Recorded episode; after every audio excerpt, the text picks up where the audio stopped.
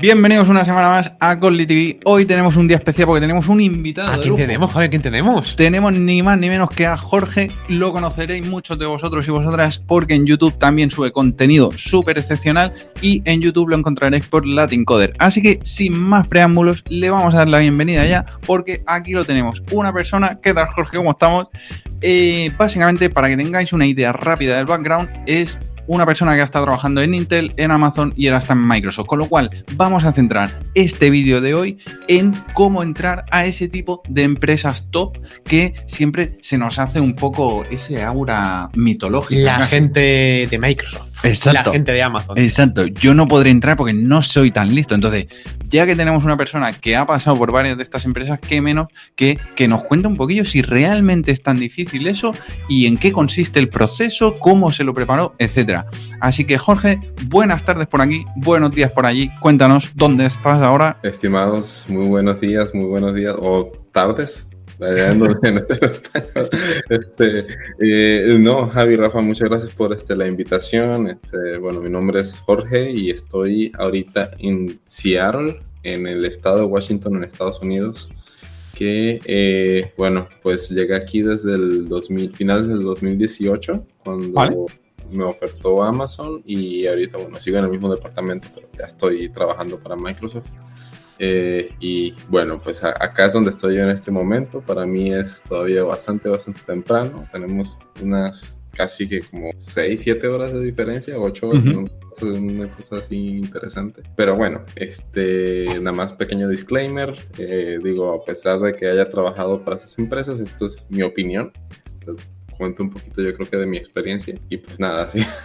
¿Has podido visitar ya las, las oficinas Microsoft o desde casa todo hasta ahora? Eh, de momento estoy desde casa, este, estamos siguiendo acá las indicaciones del Estado de, de mantener la distancia, están bastante... Eh, este, un poco más estrictas que en otros lugares, entonces todavía, eh, como es un trabajo que se puede hacer desde casa, por eso estamos aquí manteniéndonos a salvo. Pero todo bien, todo bien, todo bien. Este, espero ir pronto. Perfecto, señor. Si te parece, vamos al turrón, vamos directos al grano que decimos por aquí. Claro. Que seguro que esto son lo típico de las expresiones de esto que se dice por aquí y en verdad se dice en todos lados. Pero, pero bueno, vamos a la, a la, amiga del asunto y eh, ¿Alguna más? Ya, no sé, estoy intentando encontrar alguna que sea más, más internacional, pero, pero, tampoco lo sé porque no tengo, no tengo criterio al respecto. Con lo cual, eh, si quieres decir tú alguna expresión así, eh, Jorge, bienvenida sea. el kit de la cuestión es, eh, cuéntanos un poco eh, cómo es ese proceso, eh, por qué te lo planteas en un primer momento, entrar en este tipo de empresas, de decir, oye, pues yo quiero trabajar en Intel, Amazon, Microsoft. ¿Cuál es el factor que te motiva a ti a preparar ese proceso de selección en un primer momento? Bueno, pues yo cuando de inicio iba empezando mi carrera, yo, yo sabía que yo quería tirarle a eso de programación, ¿no? Eso fue yo empecé eh, mi carrera profesional en el 2012, después de terminar la universidad en el, en el 2011. Entonces, yo terminé diciembre de 2011 y dije, voy a empezar. Y eh, empezando, pues yo tenía, eh, primero es el objetivo como de, ok, consigo un trabajo, me, me establezco, tengo para pagar la renta. Y poco tiempo después eh, llegó ese eh, me mudé a Ciudad de México y Mal. pues con toda la, toda la gente que conocía allá, había gente muy buena, empecé a familiarizar, vaya, inmersionarme un poco más o sumergirme en mis palabras Ujú. inventadas, eh, sumergirme un poco más en el tema de, eh, de, de lo que era la comunidad de desarrollo de software y poco a poco pues yo me fui dando cuenta que habían estas empresas que traían de por sí bastante, bastante prestigio, entonces eh, en mi caso particular, yo quería varias cosas. Yo quería, eh, en una, pues, crecimiento profesional. Quería yo este, desarrollarme, ser muy bueno técnicamente. Y también yo quería ese elemento de prestigio en mi currículum. Entonces, eh, las empresas, si bien eh, muchas consideran que muchas empresas en general se consideran que si tienes alguna empresa top en tu, en tu resumen, hoja de vida, currículum, lo, lo, lo, que tengan, pues su perfil de LinkedIn, bueno, pues eh, da como cierto prestigio y yo quería, eh, yo, yo, yo, quería eso, ¿no? Entonces yo creo que es eh, decisión de cada quien. Habrá gente que, que, diga, no, pues a mí eso no me interesa, o a mí sí, o, o sea, uh -huh. es, depende de cada quien y creo que es una decisión personal, pero en mi caso fue más que nada eso. Entonces, eh, resulta que por allá del 2013, 2014 más o menos, fue mi primera como eh, experiencia con una entrevista, me acuerdo en ese entonces que fue de, de Google, creo que fue la primera, y eh, me pusieron una entrevista telefónica y fui, este, tuve la entrevista por teléfono, que es el primer screen que hacen eh, eh, técnico. Y no, no, no, me, eso fue una cachetada de vuelta a la realidad. Si tú no estás listo para esto, esto está como muy, está como bastante, bastante intenso, ¿no? Este, ¿Cuáles fueron, por empezar justamente por ahí, porque eso ya eh, seguro que ayuda a más de una persona que esté en ese proceso pensándoselo y demás de entrar, ¿cuáles fueron, por qué crees, a, toro pasado, digamos, ahora con perspectiva, pudiendo analizar cuáles fueron los errores principales que tú cometiste para que finalmente ese proceso primero fuera un cachetazo, como dices? Bueno, la verdad es que yo no estaba eh, preparado, yo no estaba, eh, no me preparé adecuadamente y de hecho eso no fue algo, digo, para ponerlo en comparativa, no es algo exclusivo de, una empresa top, entre comillas, ¿no? Es algo que me había pasado también un año atrás con una startup, este, que, bueno, era una startup que ya tenía un par de años, unos cuantos años operando, que iba, iba creciendo, y eh, me entrevistó para una posición eh, también en la Ciudad de México, y eh, me hicieron una pregunta de un problema como de, de, arreglos, ¿no? Y yo fui a resolver el problema y todo, creo que era una manipulación de strings o algo así. Y me preguntó, oye, ¿cuál es la complejidad? Y yo así de, ¿de qué estás hablando? Así, ¿Cómo así que complejidad? No, sí, sí, este, ¿has escuchado de qué es notación Vigo yo? Ni idea, cero, cero, no tenía ni idea de qué era eso.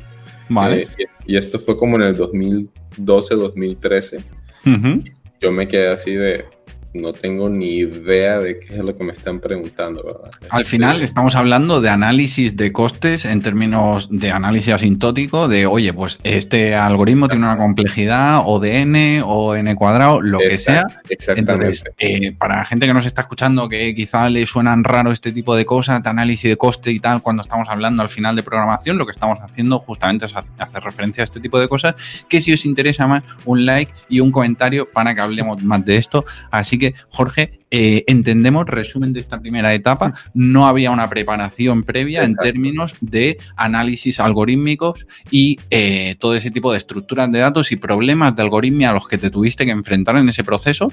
¿Qué otros consideras que hubieron otros factores clave que influenciaron y que luego sí que has sabido darle la vuelta y aplicar bien para finalmente entrar? Este, sí, eh, definitivamente. Bueno, la primera fue eso. Eh, preparación, ¿no? Eh, yo en el momento le había echado la culpa de que tal vez no había llevado la, educación o no sé, las materias o he ido a la escuela ideal o lo que tú quieras, pero realmente no, o sea, realmente se trataba de, de invertirle tiempo a estudiar todo ese tipo de cosas y con tiempo me refiero a separar ese tiempo, eh, planearlo, es decir, si yo voy a tener la entrevista, no sé, de aquí a N días o N meses o lo que sea, en ese tiempo, pues yo estudiar y practicar eh, regularmente, ¿no? Eso, eh, al final es eso, es, es, práctica y es estudio. Si uno no hace eso, pues no. Y una pregunta, eso es sumamente útil para lo que sería el proceso de entrevistas hasta que entramos, pero una cosa que comúnmente se dice es, ostras, nos plantean procesos de selección donde eh, problemas de pizarra blanca y ponte a dibujar algoritmos o em, estructuras de datos súper avanzadas que luego una vez entras y pasas esa criba de ese proceso de selección no llegas a aplicar en el día a día. Entonces, estamos hablando de que este ha sido tu caso, lo que te has encontrado luego en estas empresas en el día a día de las tareas que llevas a cabo tienen relación, son necesarios todos esos conocimientos o por el contrario no? Eh, en este, para hacer un poquito de comparativa, en otro tipo de empresas más pequeñas para las que he trabajado, casi no. Casi no. O sea, no, no hablo de las empresas top, hablo, de empresas eh, pues que a lo mejor lo que se dedica más es a consultoría, es a manejar proyectos para clientes, proyectos que son tal vez en, esencia un poco más eh, eh, comunes o más normales encontrar en el mercado, ¿no? Entonces eso puede ser una empresa que llega con otra empresa y le pide, oye, necesito una página que haga tanto, tal, tal, ah, no, pues sí, vamos a levantar el sitio, etcétera.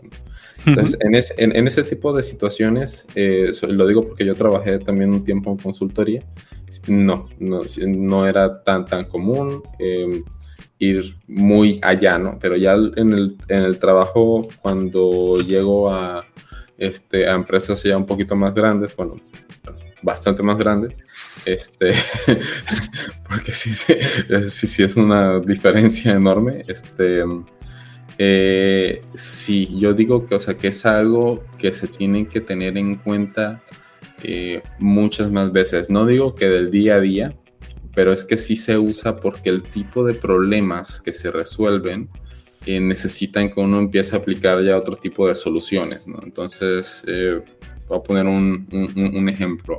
Em, eh, en, en, alguna ocasión tuve algún, algún proyecto en el cual estaba desarrollando un load test. Yo estaba haciendo un load test y en ese load test, haz de cuenta que yo tenía que hacer eh, un cierto número de peticiones por segundo para probar este, básicamente lo que viene siendo la capacidad de un servicio. Pero habían ciertas condiciones, habían ciertas condiciones muy específicas en, una, en, uno de los, de los, de los endpoints que en, en, el API que me hicieron hacer una implementación de que utilizaba una, me parece que era una era una lista enlazada circular. Vale. Y en, en, esencia, pero bueno, tenía otro pocotón de cosas ahí metidas, ¿no? Pero en esencia era una estructura que no es común utilizar en otro lado, ¿no? Y era básicamente para hacer cierta reutilización de datos en ese, en ese test.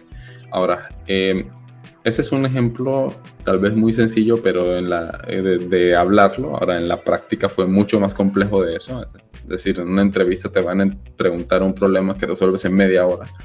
Eh, en la práctica a lo mejor vas a encontrar problemas más grandes que requieren la utilización de ese tipo de estructuras y que va a ser este, pues, algo mucho más, más complejo.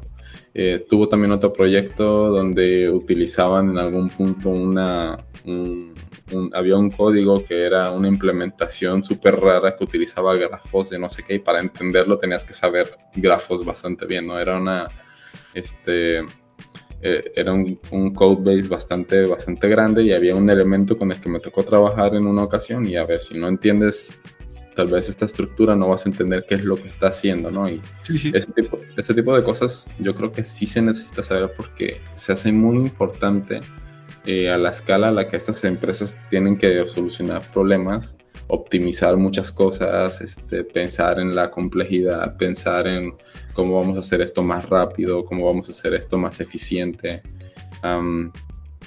les voy a poner otro ejemplo. Eh, imagínense una empresa de estas, ¿no? Este, los servicios que tienen se utilizan a, gran escala a nivel global, ¿no?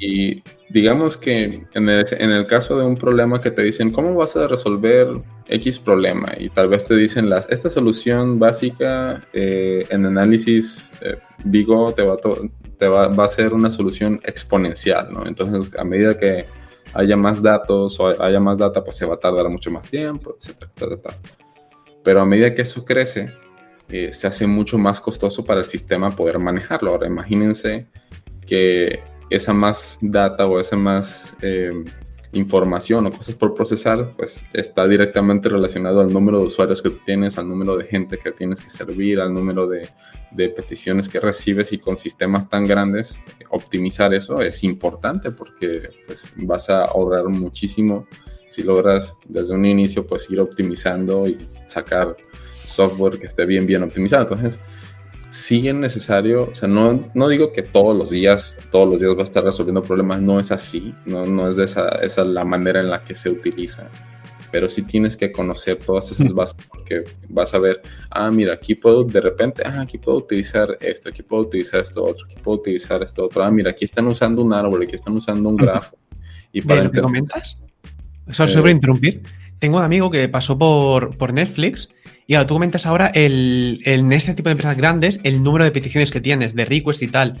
Pero claro, al ser empresas tan grandes, también tienes muchísimos equipos. Y tienes equipos dedicados, equipos grandes, dedicados solo a hacer herramientas internas. De vamos a hacer la mensajería interna de la empresa, vamos a hacer el sistema de tareas, no sé. Entonces, mi amigo estaba allí y dice, claro, es curioso porque estoy trabajando haciendo producto para los propios ingenieros de la misma empresa, pero tengo mucho más tráfico que muchas empresas yendo a por usuarios. Entonces, eso, era curioso también. Pero también sí, eso es cierto. También depende de dónde entres, entiendo. Depende, si entres a este equipo vas a tener mucho tráfico, pero vas a tener tráfico interno con mucho nombre de, número de empleados que hay en la empresa. No vas a tener todos los millones de usuarios que tiene Netflix en este caso. Sí, no, este, Una pregunta, Jorge. Eh, normalmente, mm, si ya de por sí eh, el la profesión de, programador y, la gente asocia a los programadores y programadoras cierta aura como de, uy, no, matemáticas, súper complejo, yo no soy tan listo, no sé qué, no sé cuánto. Y luego te encuentras a gente como nosotros que lo único que hemos hecho ha sido dedicarle mucho tiempo a esto. Si a esa aura le sumas además el hecho de estar trabajando con una empresa para Microsoft, Amazon o Intel incluso, eh, se, se crea un distanciamiento y, un, un, idolatrar eh, al, fin y al cabo a ese tipo de ingenieros, ingenieras. ¿Y qué le dirías tú a esa gente que es como, no, no, es que tú, Jorge, es que eres muy listo porque has trabajado en Intel, Amazon y Microsoft? Al final, ¿cómo lo has hecho tú? ¿Eres tan listo como la gente podría creer? Y no. perdona la pregunta, pero ya hemos hablado. Por favor, para la audiencia. Claro, parece que yo. Joder. No, hombre, no, no, no, para nada. Este, o sea, yo sí les tengo que contar algo. O sea, yo creo que eh, hay que tener en cuenta, o sea, que sí es cierto que hay gente muy lista en esas empresas. No quiere decir que la mayoría de la gente lo sea. Este, yo no me considero una persona lista para nada. para nada, ¿verdad? Pero eh, este, lo que está pasando es que siento yo que sí hay una diferencia en lo siguiente. A ver, cuéntame. Este, después de que entras, una vez después de que entras a este tipo de empresas, la diferencia es el tipo de problemas que vas a tener que resolver. Eh, día con día, ¿no? Esto de que digo que es, es, mucho más fácil encontrar problemas que escalen a la escala a la que escalan, valga la redundancia, ¿no? este, eh, un, un, ejemplo, em, ahorita en Microsoft yo estoy en una, de nuevo disclaimer, mi opinión personal, etcétera, este, todo esto es personal, pero, pero algo que les puedo compartir es que yo trabajo para una organización que es, se llama este, IC3. Es, este, si van al sitio de trabajo de Microsoft y busquen así, I de, I de Ignacio, C de casa, 3 número, eh, seguramente van a encontrar algunas posiciones de, esa, de esa organización y, lean lo que dice, es una como plataforma, es, es, parte de la plataforma que soporta productos como Skype y Microsoft Teams.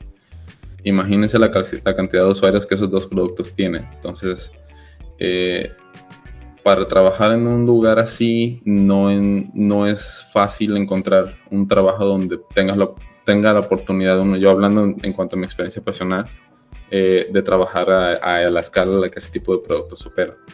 Em, entonces, esa, esa diferencia, o sea, claro que la encuentras eh, después de que consigues el trabajo, y no quiere decir que no sea posible, digo, hay muchos productos, hay muchos lugares allá afuera, no tienen que ser empresas grandes, tan conocidas para encontrar trabajos a esa escala. Eh, pero esa es la primera diferencia que yo noto en comparativa a antes de empezar a trabajar en ese tipo de proyectos, ¿no? Entonces, eh, ese, ese tipo de retos trae de por sí cierto aprendizaje que no está tan fácil obtener en otras partes, pero eso no quiere decir que no puedas entrar antes, o sea, que, no puedas entrar sin haber tenido experiencia en eso. Eso, es, lo, eso es lo primero que sí quiero eh, separar. O sea, una cosa es antes de entrar y una cosa es después de que entras. Ahora, el hecho de que encuentres ese tipo de retos no quiere decir que te haga más o menos inteligente. Simplemente, eh, si yo lo pongo en perspectiva o en comparación con, no sé, la universidad o la secundaria, este, eh, imagínense, al, menos acá en, México, cuando uno está en la preparatoria, creo que es el, como el high school más o menos, o en, España no sé si tengan algo, diferente. Secundaria, seguramente. Como la- depende. Antes de la universidad, digamos. Antes de, antes de la universidad. Eh, acá, eh, bueno, en, en México pasa que a veces hay como ciertas orientaciones y hay una de que hay unas escuelas que te dicen, ah, mira, acá es como un enfoque más de biológicas y llevas más clases de ciencias de la salud, de biología y cosas así. Y hay otras que son más como exactas, ¿no? Y llevas más matemáticas y tal vez computación.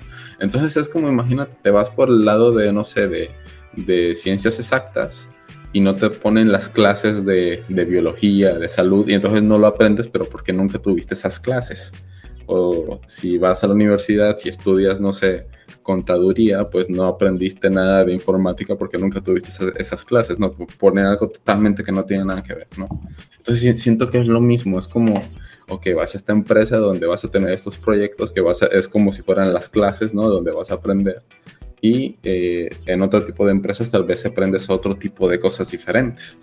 Eh, por ahí va la cosa, entonces no es de que la gente sea más o menos inteligente, simplemente es, ok, acá hay ciertos retos eh, diferentes y voy a aprender de esas cosas diferentes una vez después de que pasó la entrevista.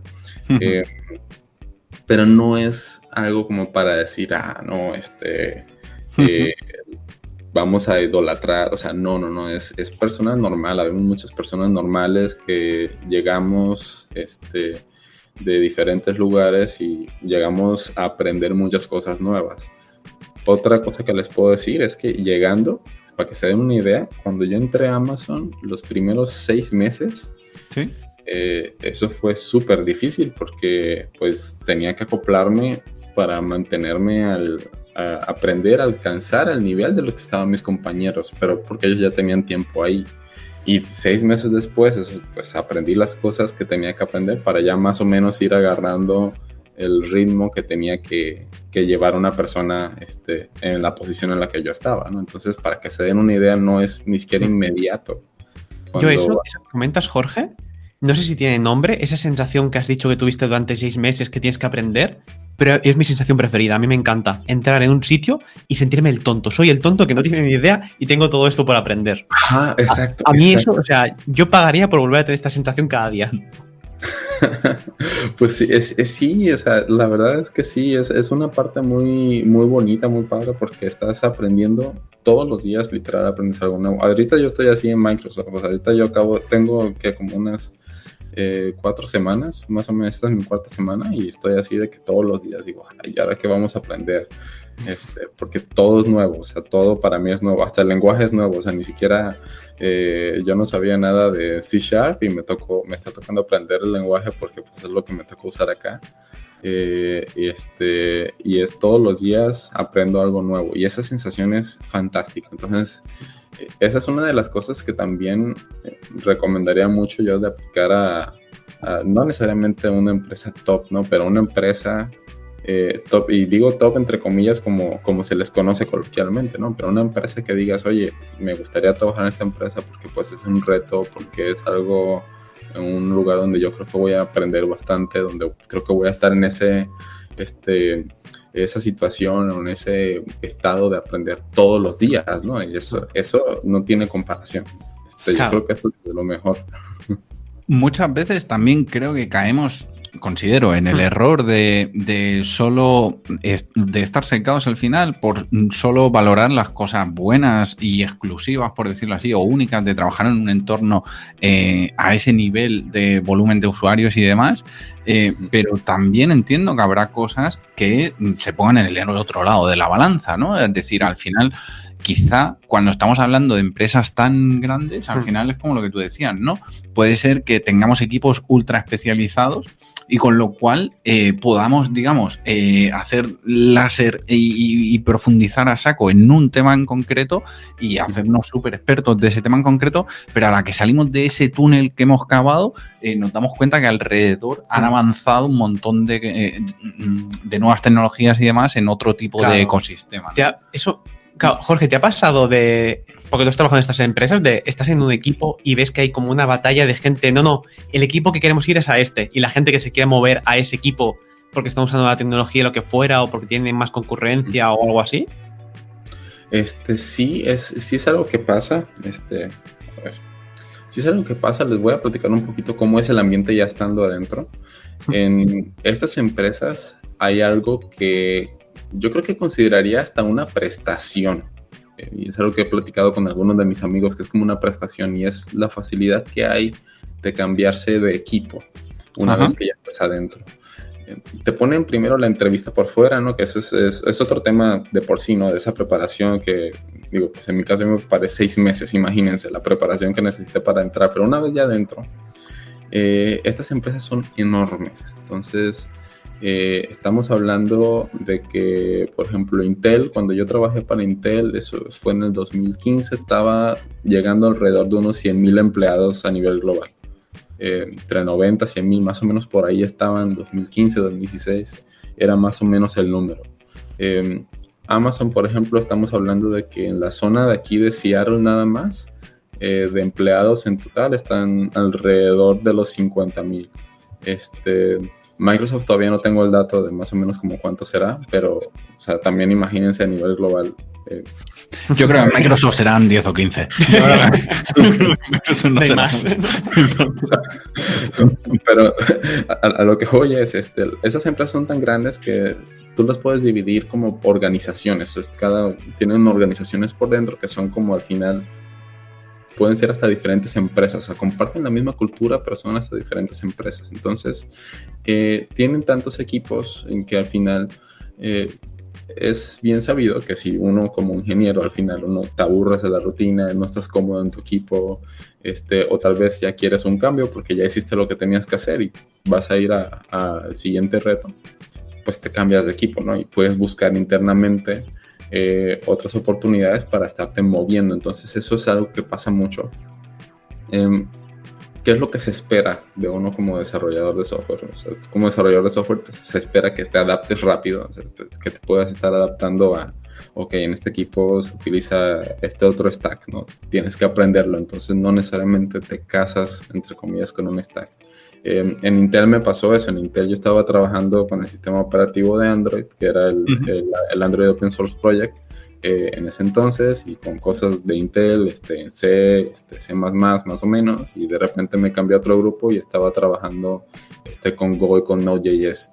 Y pues todo el conocimiento de C, que por cierto ya, lo, ya, ya se me olvidó porque fue mi fuerte, este, pues lo tuve que cambiar y me adapté a otra cosa, ¿no?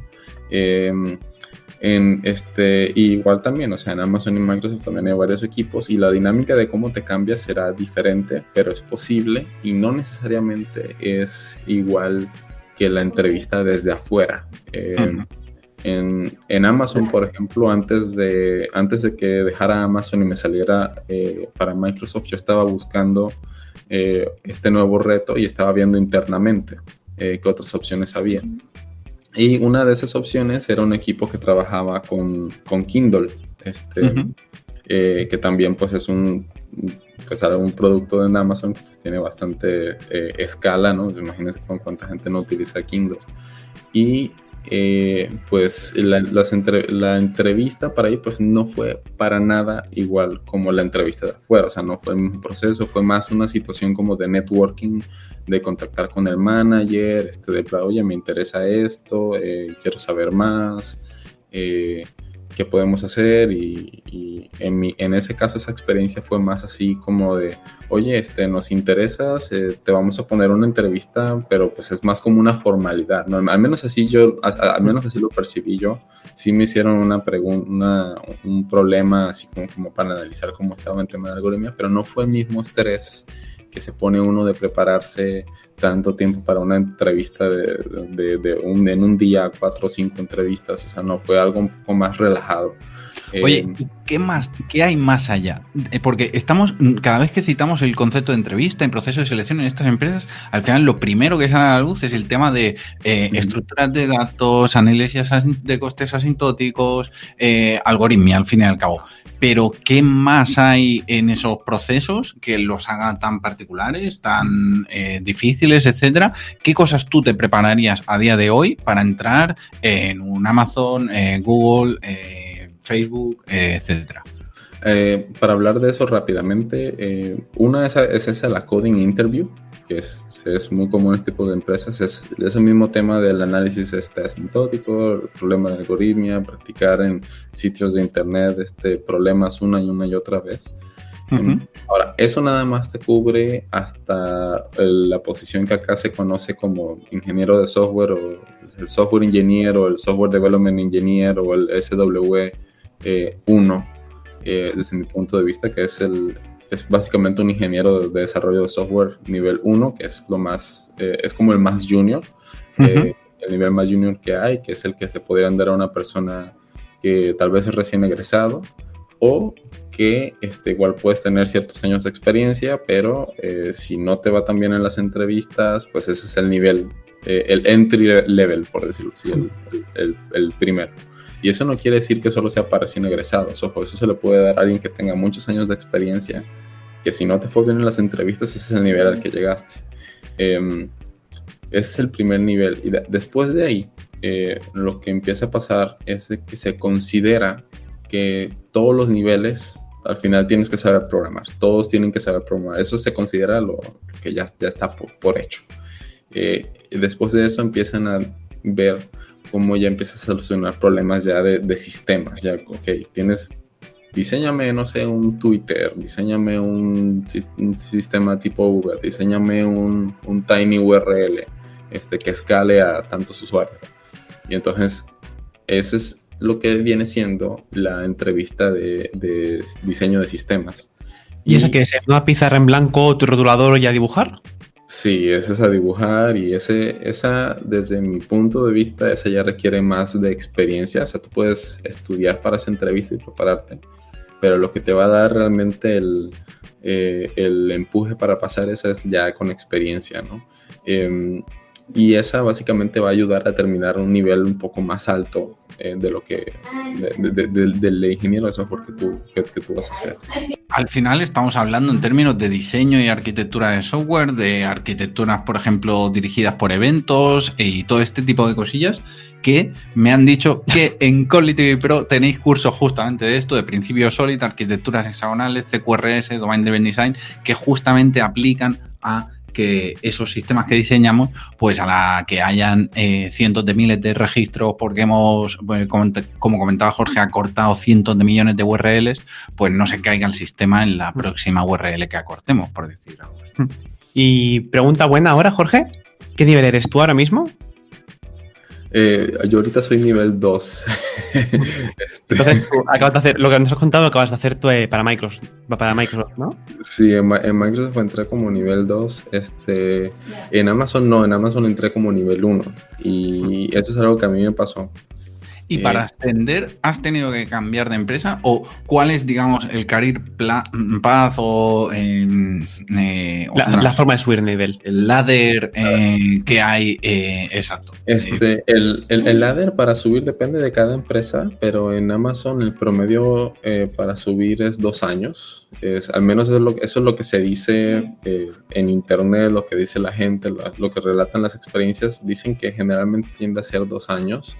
Eh, pero básicamente es porque yo cuando hice las entrevistas yo entré con ese, ese fue el nivel que a mí me dieron, ¿no? Este, basado en mi desempeño.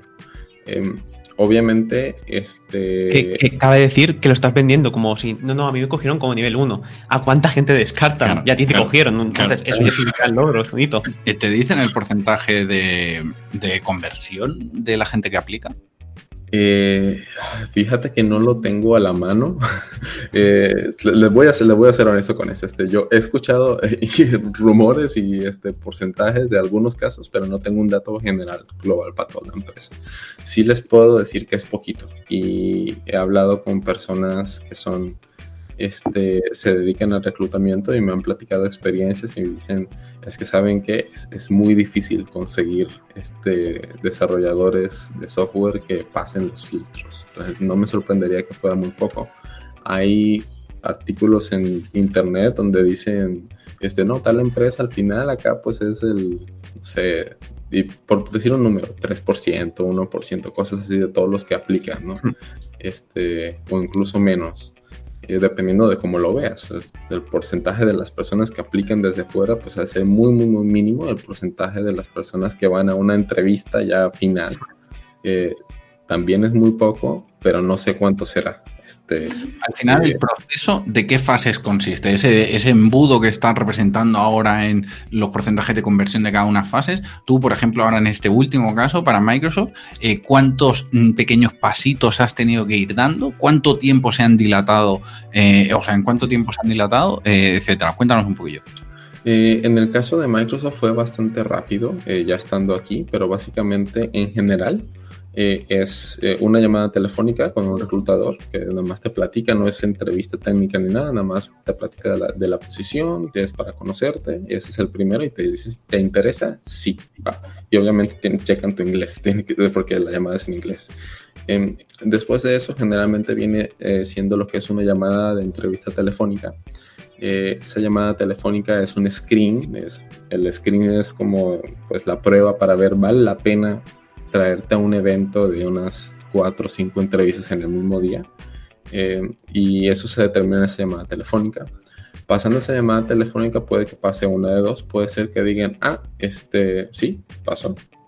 En esa primera llamada telefónica ya estamos teniendo validación a nivel técnico, ya estamos teniendo eh, ciertas preguntas y pregunto, eh, se centran en términos de algoritmia y todo este tipo de cosas que ya hemos venido hablando, ¿sí? Exacto, esa es la pura coding interview. Eh, de ahí pasa una de dos, o pasas a la, entrevista eh, en sitio, que ahorita más bien es un evento de cuatro o cinco entrevistas, este, o eh, puede ser que digan, oye, necesitamos más información, otra entrevista telefónica. Em, pero en sí es la entrevista telefónica, una vez que pasas de ahí dicen, ok, vale la pena, vas al siguiente, al siguiente paso.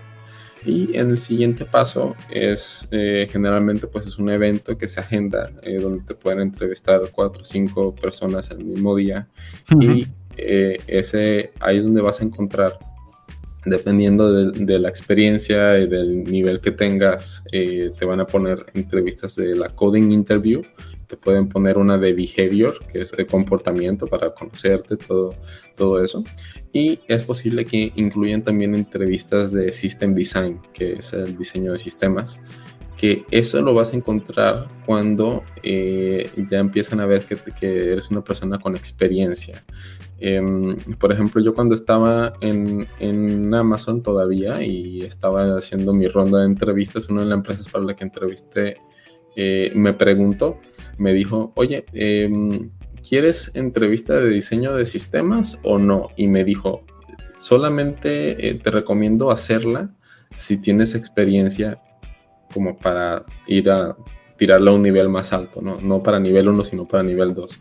Y yo le dije que sí y me hicieron este, una entrevista este, de ese tipo, ¿no? Y, y al final me, me, estaban diciendo de que, ah, no, no, sí, fíjate que de ahí ya tenemos este feedback y sí vamos a tirarle, vamos a mandar tu candidatura para ese nivel. Entonces, hacemos ese día de entrevista, entrevista, entrevista, que por cierto tiene que ser durísimo todo eso a nivel de carga mental. Cuando hagas el día no me quiero imaginar lo cansado que tienes que acabar. Y a raíz de ahí ya lo siguiente, entiendo, interpreto, es que te hagan la oferta económica y ahí ya aceptar, rechazar, negociar y para adentro, ¿correcto?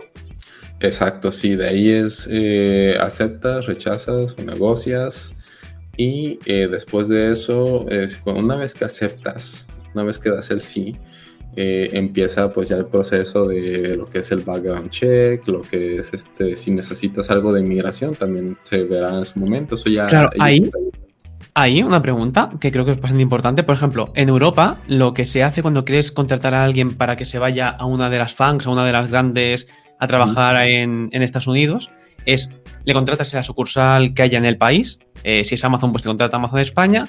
Estás un año trabajando aquí y al año ya puedes tener el, Working Permit para poder trabajar en Estados Unidos. Puedes demostrar estar un tiempo. Esto, cuando eres alguien de Latinoamérica, ¿cómo funciona? Eh, si eres de México, particularmente de México por, o Canadá, eh, hay una visa que permite irte directamente, no, no, tienes que irte con la L1 que requiere trabajar precisamente un año que es lo que hace gente, por ejemplo, también yo he conocido gente de, de, la India que hace eso. este, puede hacer ese trabajo un año y ya luego este, ciertas políticas y se van. Eh, eso es de lo que yo he visto en Amazon. Em, en México hay una visa que se llama TN, que es una visa que te permite ir directamente, que no, no es muy difícil de obtener, eh, porque la otra opción sería una H1B, que es una lotería que se hace solo una vez al año y tiene muy pocas probabilidades de que te la den. Eh, entonces, eh, la visa TN para los mexicanos es más fácil que, este, que salga. Otros países de Latinoamérica, a excepción de Chile, que tiene una visa especial para Chile, que es como una H1B, pero que creo que el sistema de lotería es diferente y puede ser en cualquier momento del año.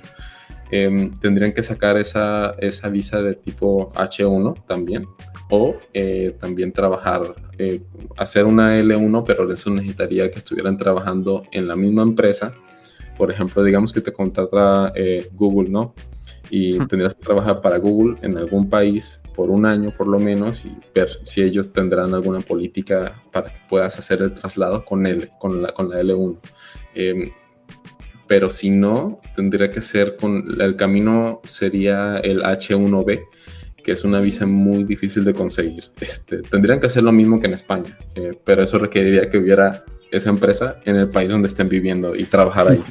Eh, aquí tenemos la suerte de que sí que suelen estar por Europa en todas, pero depende de qué país de Latinoamérica más complicado. Sí, es es bastante complicado. Ahora sí que México tiene un beneficio realmente eh, bastante, bastante eh, bueno por, por, ese tipo de visa. Eh, pero si no, yo creo que una opción sería migrar a un país que no necesariamente sea Estados Unidos, pues cualquier otro lado, donde pudieras encontrar trabajo para esa empresa. Pero bueno, sí, ese es otro tema, pero también es quitarle un poquito, eh, o más bien aceptar lo que es el sacrificio de estar migrando, si lo quieres ver como un sacrificio, porque es, es difícil para muchos, pero bueno, ese es otro tema. en el, caso que yo conozco, justamente lo que has dicho, es un argentino que vino a España a trabajar y ahora está en Silicon Valley. Hizo esto. Sí, no, es un movimiento. Oye, Jorge, eh, nos quedaríamos contigo hablando 50 eh, horas más, eh, pero sabemos que tienes que empezar tu jornada de trabajo y no te queremos robar más tiempo del estrictamente permitido, vamos a decirlo así. agradecerte una vez más que podamos estar charlando tranquilamente aquí. Em, y eh, darte las gracias. Eh, comentarle a la peñita que se habrá unido, a la gente que estará viendo este vídeo, que eh, vamos a hacer también vídeos en el canal de Latincoder, en el canal de Jorge, hablando un poco de diseño de sistemas. Justamente ha salido en este, en este vídeo, hablando un poquito de esto. Y enlace a la descripción, y si podemos por aquí también aparecerá. Exacto, exacto. De hecho, van a publicar a la vez. Es verdad, pues. En líneas temporales. Y ahora, a la habéis acabado el vídeo y a ver el de Jorge. Exacto. Nos vemos. Eh, un abrazo. Muchas gracias, Jorge. y que vaya muy bien. Disfruta tu día. Muchísimas gracias. Bye bye.